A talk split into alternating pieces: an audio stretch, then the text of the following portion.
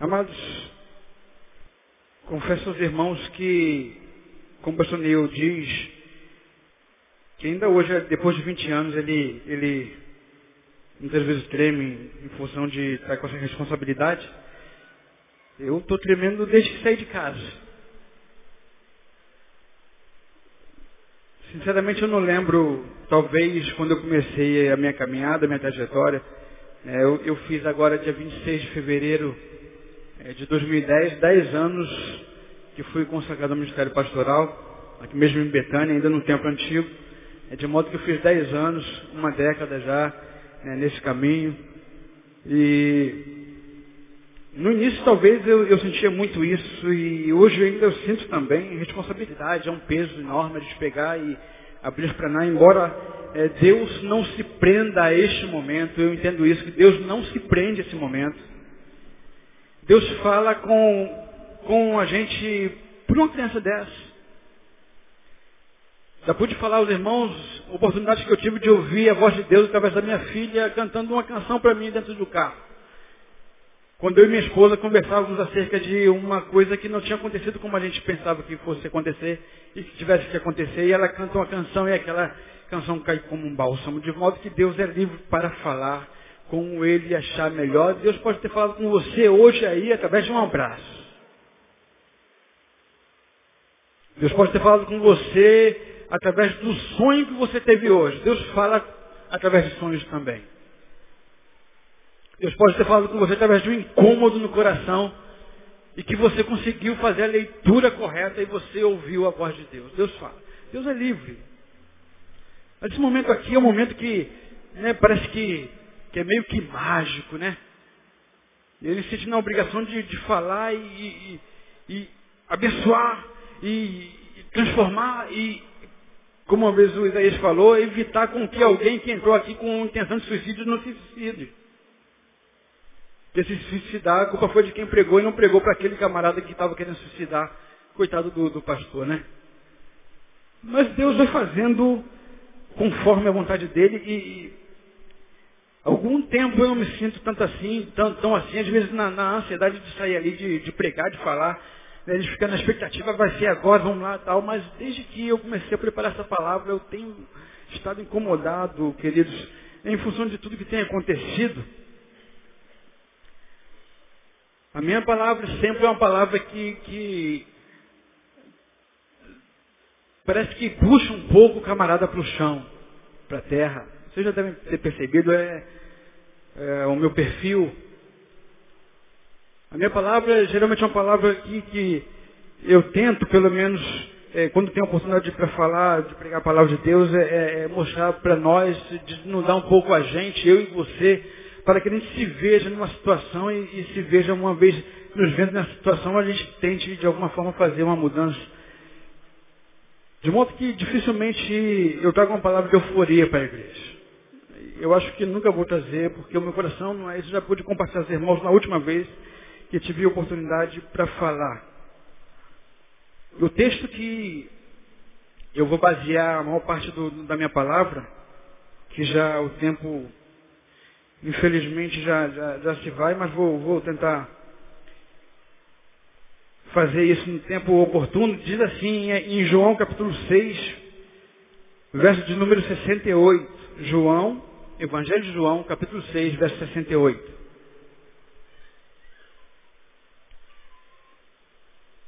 Respondeu-lhe Simão Pedro,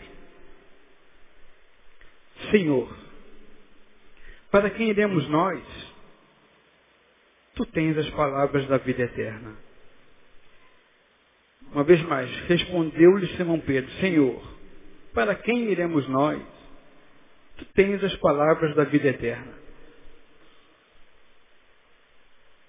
Essa minha palavra eu comecei a refletir um pouco sobre o que tem acontecido ao longo desses dias, que tem alcançado tem atingido a nossa sociedade e a sociedade, quando eu digo, não digo só em termos de Rio de Janeiro, a sociedade brasileira. essas catástrofes que têm assolado a humanidade, eles ficam logo que, como alguém que vai defender o Senhor, alguém que vai dar uma resposta, você tem que dar uma resposta, porque afinal de contas você é pastor, e a gente começa, né, por ofício, procurar na Bíblia, procura para lá, procura para cá, e a gente vai tentando entender um pouquinho do que está acontecendo. Embora não seja muito difícil, amados, entender um pouquinho do que está acontecendo, porque tão somente o que está acontecendo é reflexo dos fins dos tempos. Essa palavra talvez não soa muito bem aos nossos ouvidos, porque a gente quer distância dos fins dos tempos. Essa palavra fins dos tempos conota um pouco do Apocalipse, e aí o Apocalipse nada mais é do que revelação de Deus para o seu povo revelação de esperança, de paz, de, de alento, para fazer a gente continuar caminhando, mas a gente acompanha só ver, descobre quem tem acesso, é só ver os jornais, é só acompanhar os rádios, que a gente vai perceber que o que tem acontecido tem sido situações adversas e novas, principalmente para o Brasil.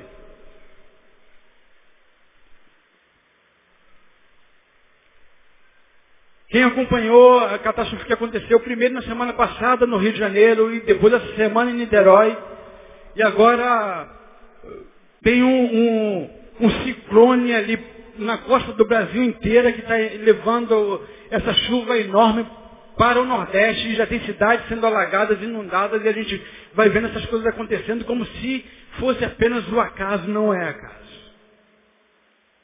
Não consigo ver como um acaso.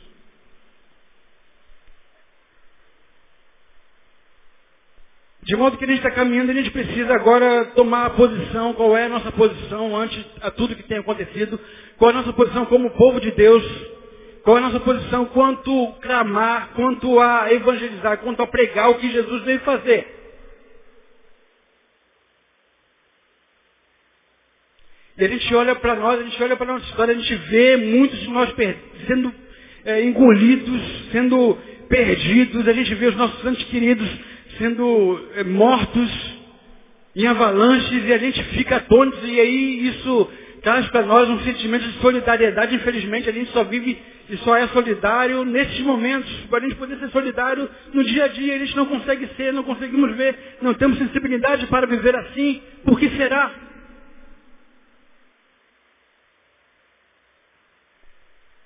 E a gente começa a julgar por causa daqueles que foram alcançados pela avalanche, pelas enxurradas, pela chuva. E a gente começa a entender ou pensar que eles fizeram ou, ou sofreram isso por causa do pecado, afinal de contas, estavam em pecado. A palavra de Deus para nós é, mil cairão ao teu lado, dez mil à tua direita, mas tu não serás atingido, não fui atingido porque eu sou um bom crente. Um bom cidadão do reino de Deus. Tenho dificuldade de crer, queridos, que todos eles que foram alcançados por aquela enxurrada não eram, quem sabe, bom crentes lá, que foi levado, foi soterrado, tinha também uma igreja naquele lugar.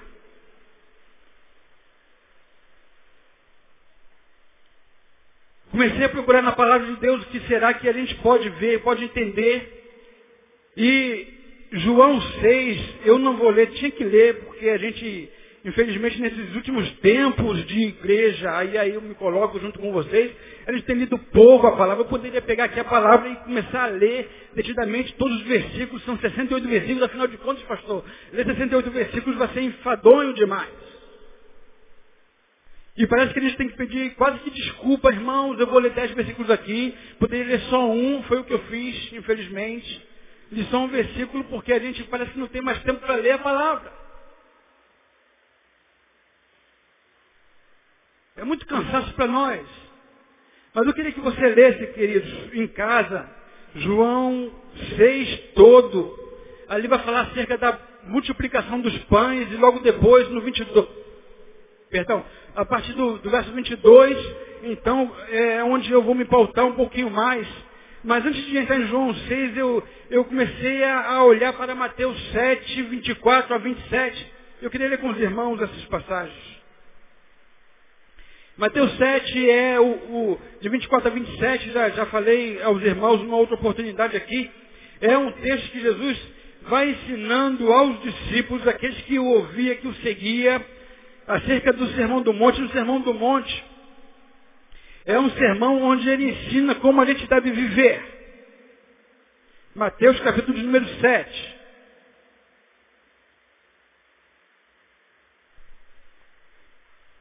Portanto, todo aquele que ouve essas minhas palavras e as pratica será semelhante ao homem prudente que edificou sua casa sobre a rocha. Desceu a chuva, transbordaram os rios, sopraram os ventos e deram contra ela, contra aquela casa. Contudo, ela não caiu porque estava edificada sobre a rocha. Aquele que ouve estas minhas palavras, mas não as cumpre, será comparado ao homem sensato que edificou sua casa sobre a areia. Desceu a chuva, transbordaram os rios, sopraram os ventos, deram contra aquela casa e ela caiu e foi grande a sua queda. Isso aqui é o encerramento de um texto que começa no capítulo de número 5, quando Jesus sobe a um monte e ele vendo aquela multidão, ele começa então a exortar e a ensinar. Ele fala assim no verso número, no capítulo número 5, vendo Jesus, multidões subiu a um monte e assentou-se. Aproximaram seus discípulos, os discípulos não eram só os doze, mas era a multidão que o acompanhava. Ele diz, bem-aventurados pobres de espírito, porque deles é o reino dos céus. Bem-aventurados que choram, porque eles serão consolados. Bem-aventurados os mansos, porque eles herdarão a terra. Bem-aventurados que têm fome e sede de justiça, porque eles serão fartos. Bem-aventurados misericordiosos, porque eles alcançarão misericórdia. Bem-aventurados puros de coração, porque eles verão a Deus. Bem-aventurados pacificadores, porque eles serão chamados filhos de Deus. Percebam a quem Jesus é, destina a sua fala, queridos. É, aos pacificadores, aos que choram, aos que sofrem perseguição. É, aqueles que sofrem injúria. Bem-aventurados os que sofrem perseguição por causa da justiça, porque deles é o reino dos céus. Bem-aventurados sois vós quando vos injuriares, perseguirem, mentindo, disseram todo mal contra vós por minha causa. Regozijai-vos e alegrai-vos, porque é grande o vosso galardão nos céus, porque assim perseguiram os profetas, aos profetas que foram antes de vós. E aí Jesus continuou o seu discurso do sermão da montanha, ele fala sobre os discípulos que são sal da terra e luz do mundo. Ele vai ensinando como que deve ser sal da terra e luz do mundo. Jesus fala depois sobre o cumprimento da lei. Jesus fala sobre o assassínio. Jesus fala sobre o adultério. Jesus fala sobre o divórcio, sobre os juramentos. É, olho por olho, como que ele vê isso, amar aos inimigos, a prática da justiça, a oração, a oração que ele ensina como modelo, ele fala sobre o jejum, ele fala sobre os tesouros do céu, no céu, ele fala sobre a luz e as trevas, os dois senhores, não andar ansioso. Jesus está falando sobre o juízo que pertence a Deus e não ao homem. Ele fala que não devemos dar coisas aos cães que desprezam as coisas sagradas de Deus. Esse é o sermão da montanha, ainda sobre os dois caminhos, sobre os profetas e os falsos profetas, e aí ele encerra o sermão da montanha com os dois fundamentos. Esse texto que eu li para vocês agora aquele que ouviu a palavra e não praticou. E aí eu já falei sobre a semelhança e a diferença de um e para o outro. A semelhança é que os ventos batem sobre todas as casas. As chuvas caem sobre todos. Sobre todos. Todos passarão tempestades na vida. Essa é a semelhança e a diferença. A diferença, e a outra semelhança da diferença, é que todos ouviram a palavra. De modo, queridos, que necessariamente ouvir a palavra de todos aqui me ouvem nesta manhã como sendo palavra de Deus, não quer dizer que você vai sobreviver às tempestades que virão sobre a sua vida. Porque não basta só ouvir a palavra. Esse texto aqui em Mateus 7, de 24 a 27, vai dizer que a diferença não está porque ouviram e sobrevieram a eles a tempestade e as chuvas e os ventos e eles caíram. Mas fala, ou não caíram, fala que ouviram a palavra e praticaram. Praticaram a palavra. A diferença está na prática da palavra.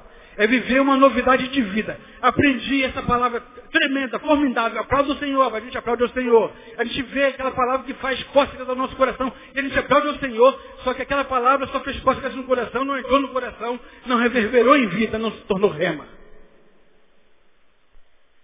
E a gente vive assim, domingo a domingo. Eu não falo isso com alegria não, gente. falo com muita tristeza. Ouvir e praticar é o que ensina Mateus 7.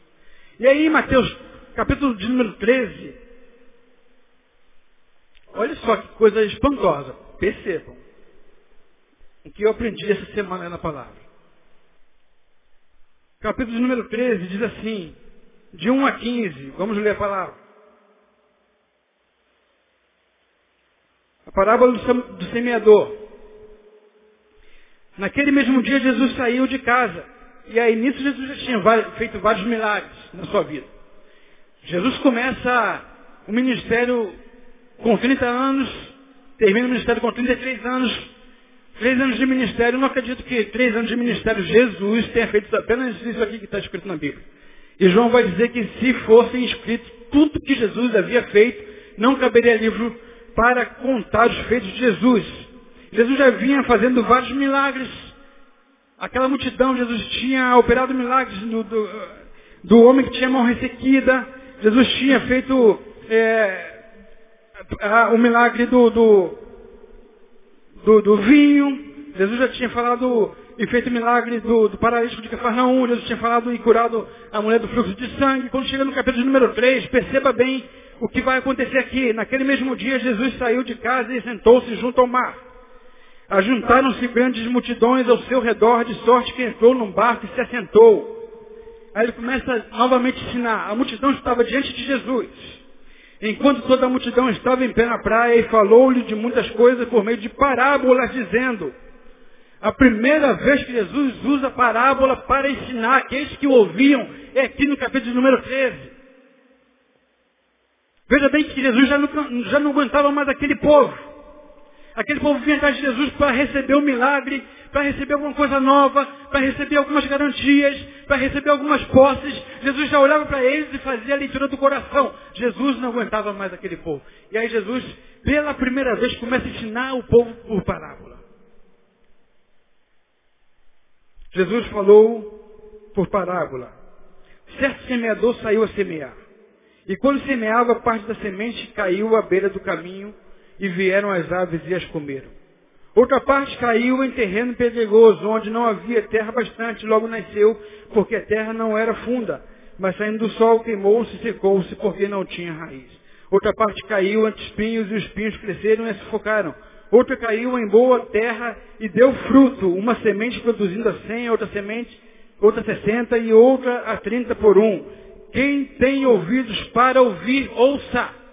E aqui não é só ouvir, mas é ouvir também praticar, porque muitos de nós escutamos a palavra sendo pregada, mas não ouvimos e praticamos. Jesus fala por parábola e diz o seguinte, comecem agora a se esforçar a entender. Porque se você é de Deus, você vai entender, mesmo que seja por parábola. Agora olhe porque Jesus fala por parábola. Aí saíram acercando-se dele os discípulos, apenas os discípulos disseram, por que eles falas por meio de parábolas? Respondeu Jesus. Porque a vós é dado conhecer os mistérios do reino dos céus, mas a eles não lhes é dado.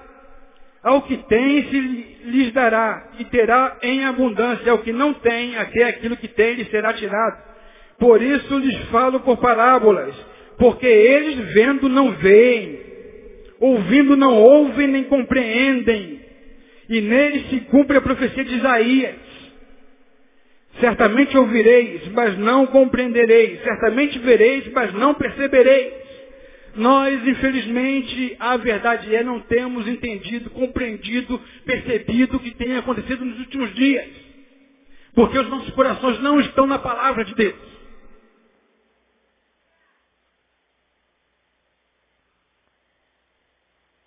Vereis, mas não percebereis. A gente vai vivendo dia a dia, a gente só quer angariar, a gente só quer comer. É, uma peça que foi feita aqui pelo MAG uma vez, um tempo atrás, ano passado, pão e circo. Se der um pouquinho de alegria, se der comida no prato, tá bom, não importa o que está acontecendo, não me interessa. O importante é que eu tenho para saciar a minha fome. O que está acontecendo do lado? Não interessa. Ciclone, não estou nem aí. Isso aí daqui a pouco resolve, vai lá. Mas Jesus continua. Pois o coração deste povo está endurecido, empedernido, petrificado, impenetrável. e ouviram de mau grado com seus ouvidos e fecharam os seus olhos. Muitos daqueles que seguiam a Jesus, que viam os feitos de Jesus, só queriam os milagres de Jesus. Quando Jesus sentava para ensinar o reino de Deus, o reino dos céus, falar de caráter, falar de, de, dignidade, de hombridade, de posicionamento, não queriam ouvir e ouviam de mau grado e iam se afastando. Qualquer coisa é mera coincidência nos dias de hoje.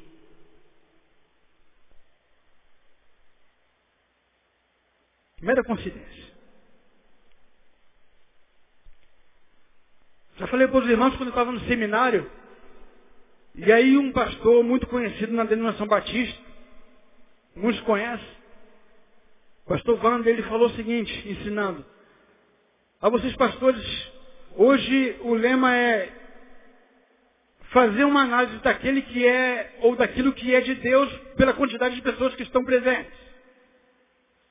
A gente vê e mede o termômetro daquele que é de Deus, é aquele que enche os tempos. Os pastores se reúnem e dizem, quantos, quantos membros tem a igreja? Você fatalmente deve encontrar com alguém, a minha igreja sim, tem mais de mil pessoas. E isso infla o nosso coração. Inflama porque, afinal de contas, aqui o Senhor tem derramado demais a sua bênção. E no outro lugar está tá faltando porque tem dez às vezes.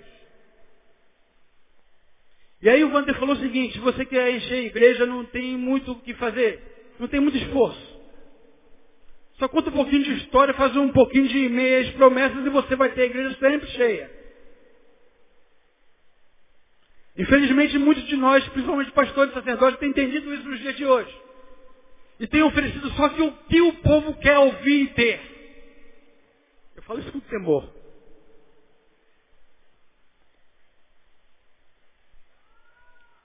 A gente quer encher o templo e você quer ouvir palavras afadas do seu coração. Deus vai te dar a vitória nessa semana. Glória a Deus. Segunda-feira vai ser uma bênção na sua vida, querido. Você vai ter emprego, pode emprego. Glória a Deus. Muitos voltaram no domingo seguinte sem um emprego. Mas agora, no domingo, agora eu renovo novamente a minha promessa para você.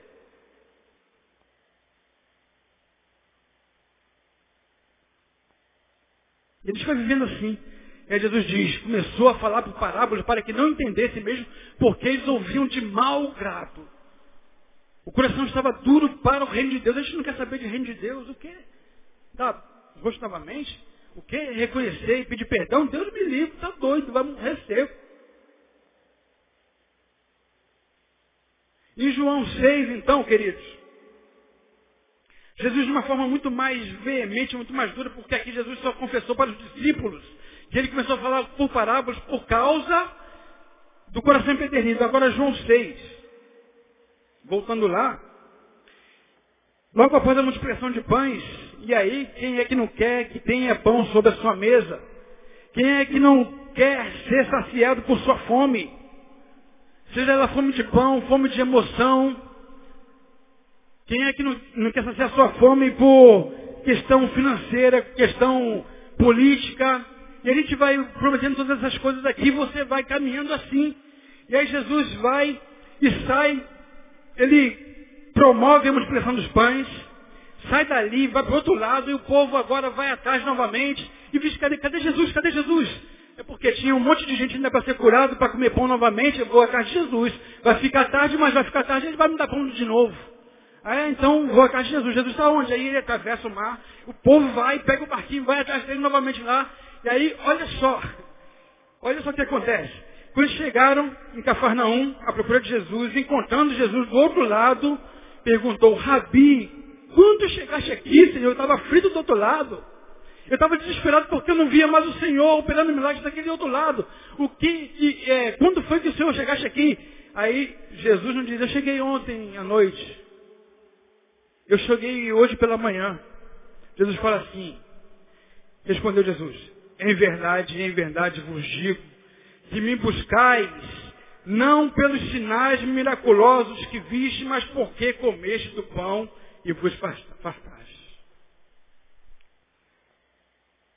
Me procurais não pelo que eu tenho feito e sou, mas por aquilo que eu posso dar para vocês. E aí, o que eu entendo nesse texto de, de João 22 a 68, a 71, é que a gente não deve seguir a Jesus somente por coisas perecíveis. O que faz a gente procurar Jesus nos dias de hoje? De modo que a gente tem que se posicionar de uma vez por todas como um povo que se chama pelo nome dele. O que é que faz você procurar Jesus? É comida do dia a dia? É promoção no emprego? É resolução da falência dos negócios? Aos empresários? É o emprego de amanhã? É o carro zero? O que, é que está fazendo a gente procurar Jesus nos dias de hoje? Qual o nosso posicionamento? Porque as coisas perecíveis, Jesus vai ensinar, as coisas perecíveis, a taça e a ferrugem consomem. As coisas perecíveis são levadas pela água. As coisas perecíveis são levadas pelo fogo. De modo, queridos, o que eu entendo é que, a despeito de ter acontecido tudo isso em Niterói, não é porque eles não ouvirem praticar a palavra de Deus, porque Jesus, quando fala, não fala só daquilo que acontece no olhar natural. Embora a gente sofra com a catástrofe, com a perda dos entes queridos, muito sofrimento, muita dor no coração de quem está vivendo lá e de quem está vendo pela televisão. Sim. Muitos outros acontecerão ainda. Sim. Inevitáveis são que aconteça, é mistério que aconteça. Todavia, o que Jesus está falando é o seguinte, eu estou propondo a vocês alguma coisa que seja transcendente àquilo que acontece no mundo natural. Quando Jesus fala, ensina o sermão do monte, ele não está falando acerca da casa que caiu lá na, na, na, em Niterói, ele está falando da casa que é construída aqui dentro e que foi construída como fundação, tendo o mesmo Jesus sendo o fundador. Consegue entender isso? É alguma coisa que fica para além da eternidade. É alguma coisa que fica para além da morte. Além da morte. Se esperamos em Cristo na nossa vida, somos mais miseráveis. E temos vivido como miseráveis. Que o Senhor tenha misericórdia de nós. Uma outra coisa que eu vejo nesse texto, queridos, é que nós temos que entender qual é a marca da promessa em nós. No verso de número 27, parte B, diz, trabalhar não pela comida que perece, mas pela comida que perece, que permanece para a vida eterna, a qual o Filho do Homem vos dará, porque Deus, o Pai, o marcou com o seu selo, o selo da promessa. Quantos tem promessa de Deus aqui? Levanta a mão. Glória a Deus, queridos. Eu também tenho. Agora, qual é a sua promessa? Qual promessa? O que Deus prometeu para você? se não é tão somente questões materiais. Hoje eu sou de comunidade pobre, carente, mas amanhã eu vou ser empresário. Hoje eu ando a pé, mas amanhã eu terei um carro. Hoje eu moro de aluguel, mas amanhã eu terei uma casa. Hoje meu marido não está aqui na igreja comigo não, mas ele vai vir para Betânia. E muitas vezes, como já ouvimos falar aqui outrora, a gente quer que se converta ao marido, não é porque ela quer que ele seja salvo para parar de apanhar. As promessas que nós dizemos que Deus prometeu para nós é sempre coisas perecíveis, palpáveis. Ou estou falando alguma heresia aqui? Olha para a tua promessa que você disse que tem. Eu também tenho. Não é pecado ter essas promessas e carregá-las conosco, mas quem sabe que Deus prometeu ou não. Às vezes a sua necessidade mais premente, necessidade mais premente da tua alma, e você diz que Deus prometeu. E você não consegue ficar frustrado com Deus. E aqui esse texto em 27 está dizendo, não trabalhai porque é perecível pela comida que permanece para a vida eterna, a qual o Filho do Homem vos dará, porque Deus, o Pai, o marcou com o seu selo, com o sangue da promessa. E o sangue da promessa nada mais é, queridos, não é fazer a gente comer o melhor, a picanha, comer o filé mignon da terra, Ainda que isso também faça parte, mas não faz parte de todas as mesas, mesmo que seja crente ou não. Mas é a gente sair da morte para a vida.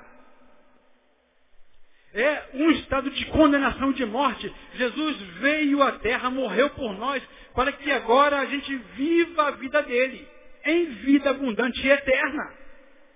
É alguma coisa que tinha se perdido lá no Éden, no primeiro Adão, e agora no segundo Adão é resgatado pelo sangue do Cordeiro. Pelo sangue do Cordeiro.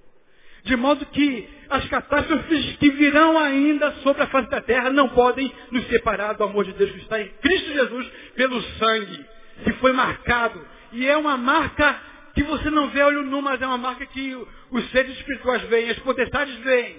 Eles podem tirar a vida nossa, mas não poderão nos tirar da mão do Cristo Jesus.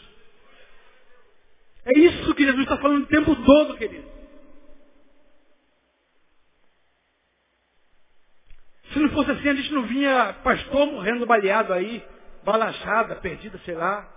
Se não fosse assim, as coisas mais terríveis não aconteceriam com o nosso irmão. Os nossos entes queridos não morreriam, não sofreríamos por causa disso. Nós somos seres humanos e viveremos como humanos enquanto aqui vivermos. Temos que entender que o penhor de Jesus não é ter na nossa mesa, não é ter o carro zero, é viver em novidade de vida crescendo, desenvolvendo, aprendendo, reconhecendo o que somos e nos tornando melhores. É assim. Temos que nos posicionar ante a sociedade, ante o que tem acontecido. Um posicionamento de verdade, de anunciar, de clamar, de bradar. Que o juízo de Deus vem sobre a face da terra. E já começou pela casa de Deus. É isso que diz o texto. É isso que diz a palavra. É isso que Paulo nos ensina. Vem. Hebreus 10, 37, 39 diz, o que há de vir virá e não tardará. O justo viverá pela fé. E se ele retroceder, a minha alma não tem prazer nele. Está falando de uma dificuldade que haverá sobre a face da terra, sim. Principalmente de quem é de Deus. Mas fala também, sobretudo, de uma marca que você já tem, que vai te guardar. Porque tudo é perecível, tudo passa. Em Salmos vai dizer que o homem está determinado a viver 70 anos, no máximo 80, a partir disso já é fato de cansaço. De modo que nós viveremos um período da nossa vida e morreremos. Só que essa morte não é uma morte eterna, porque ela, ela foi transformada de morte para vida em Jesus. É isso que Jesus o tempo todo estava pregando e que não queria ser ouvido. É isso que o povo não queria ouvir de Jesus. Aí Jesus continua ensinando. Jesus continua ensinando. Continua ensinando. E o povo atônito ali ouvindo aquilo ali. E aí eu vou em Romanos, capítulo número 8.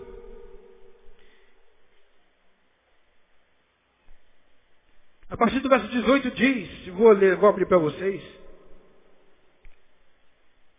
Romanos, capítulo de número 8. 18 a 25. Para mim, tenho por certo que as aflições desse tempo presente, Paulo falando, não são para comparar com a glória que em nós há de ser revelada. A ardente expectativa da criação aguarda a revelação dos filhos de Deus. Por isso que eu estou falando que o povo de Deus tem que se posicionar nesses dias. É o tempo de ele saber quem nós somos de verdade nessa parada. Porque a criação está aguardando a manifestação dos filhos de Deus.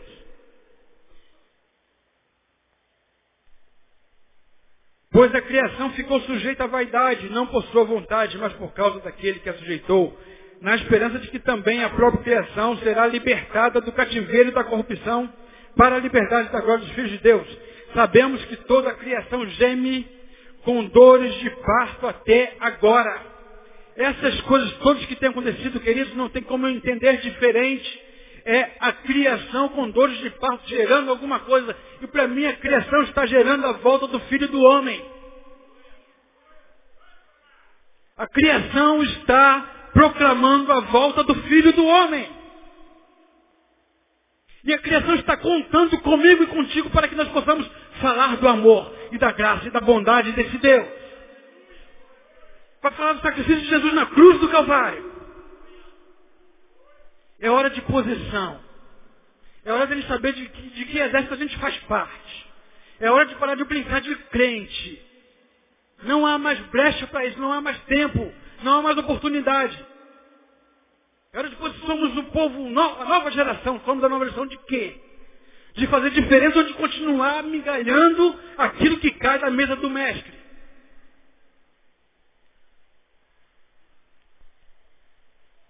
Terrível. É isso que Jesus estava ensinando ali em João 6.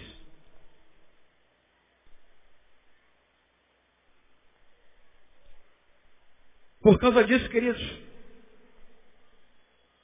por causa dessa definição de Jesus acerca daqueles que o seguiam por causa daquilo que ele poderia dar.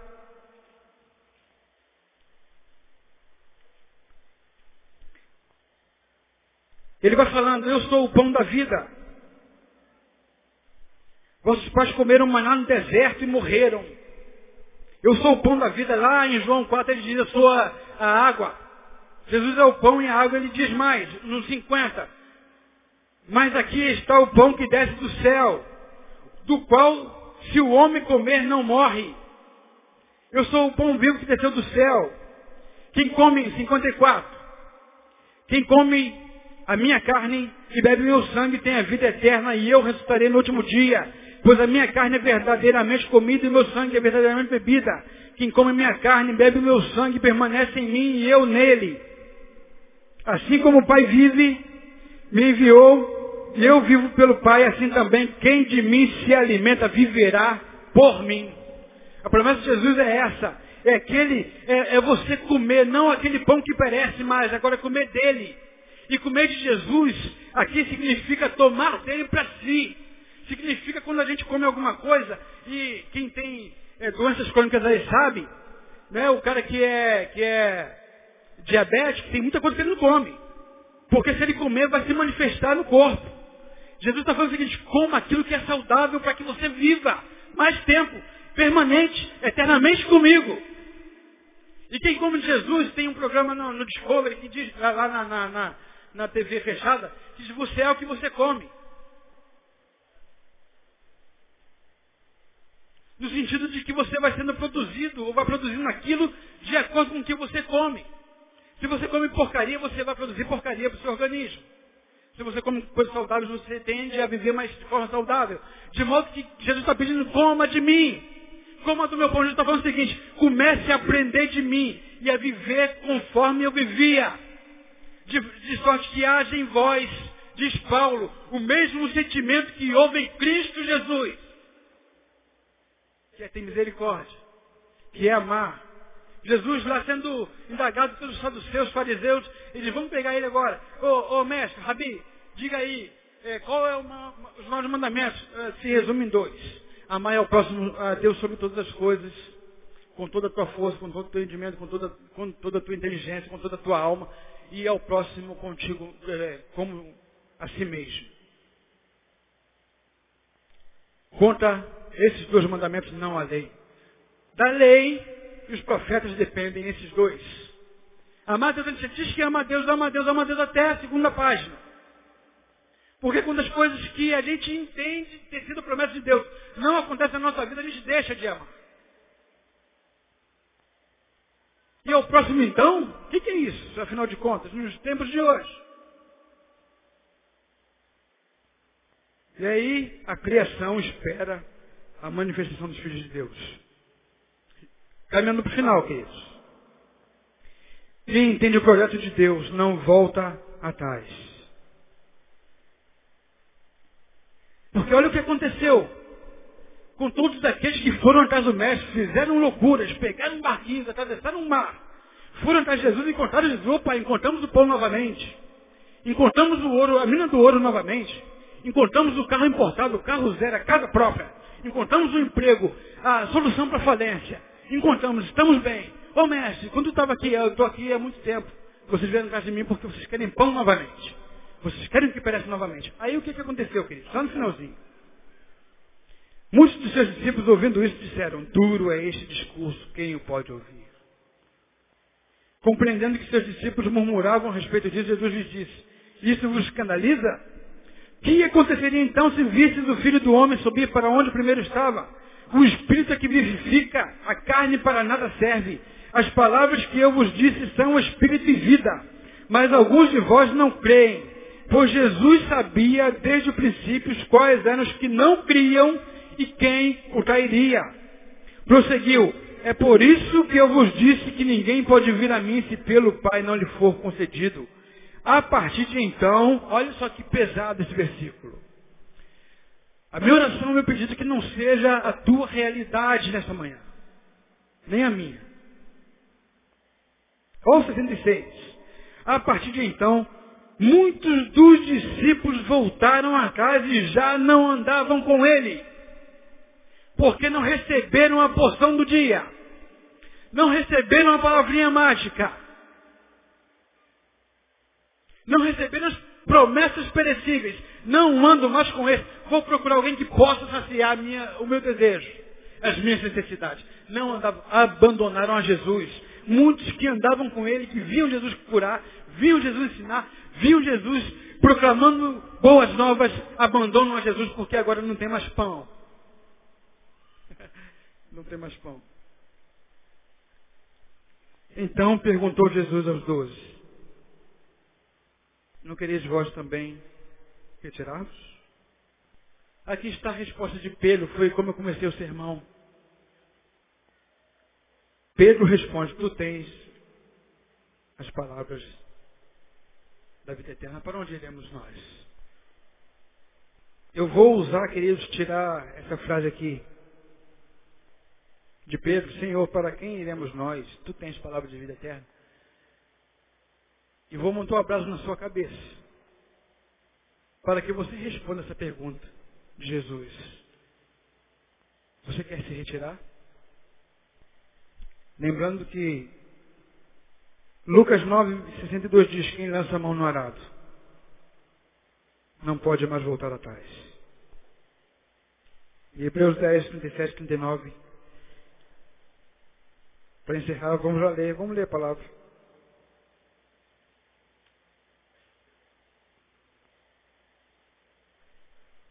Pois ainda há um pouco tempo,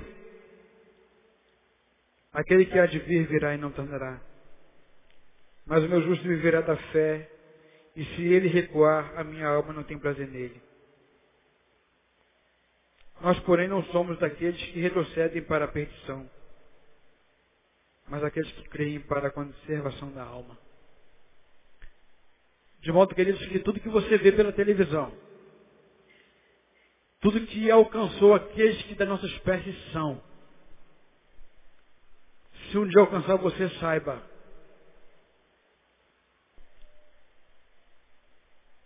Que a tua fé é a tua esperança. E o teu amor está guardado na mão do Deus Todo-Poderoso. Que possamos entender que não são as catástrofes da vida que determinam que Alguém ouve ou não a palavra de Deus? Tudo que podemos dizer, tem misericórdia de nós, Senhor, para que essas catástrofes não nos alcancem. Porque se você analisar, quando a catástrofe chega, não pergunta endereço. Não pergunta idade. Não olha conta bancária, não vê conta cheque não vê posição social. Ela simplesmente chega. E quem é, é. Sendo alcançado pela calamidade ou não. Porque o que Jesus tinha para fazer fez de uma vez por todas na cruz do Calvário. E foi lá que ele selou a gente. Para que todo aquele nele crer não pereça, mas tenha a vida eterna. Essa é a palavra dessa manhã. Que Deus nos abençoe.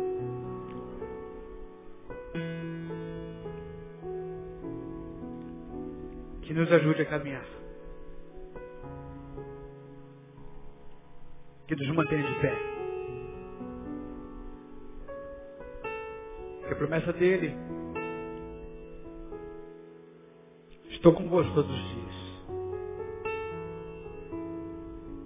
Até a consumação dos séculos. Que tinha para trazer a doce da parte de Deus. Que Ele aplique no teu coração. A gente vai sair fazendo essa oração, ore cantando. Depois vamos em paz. Deus, Deus abençoe até a noite, às 18 horas. Se Ele nos permitir nos encontrarmos novamente.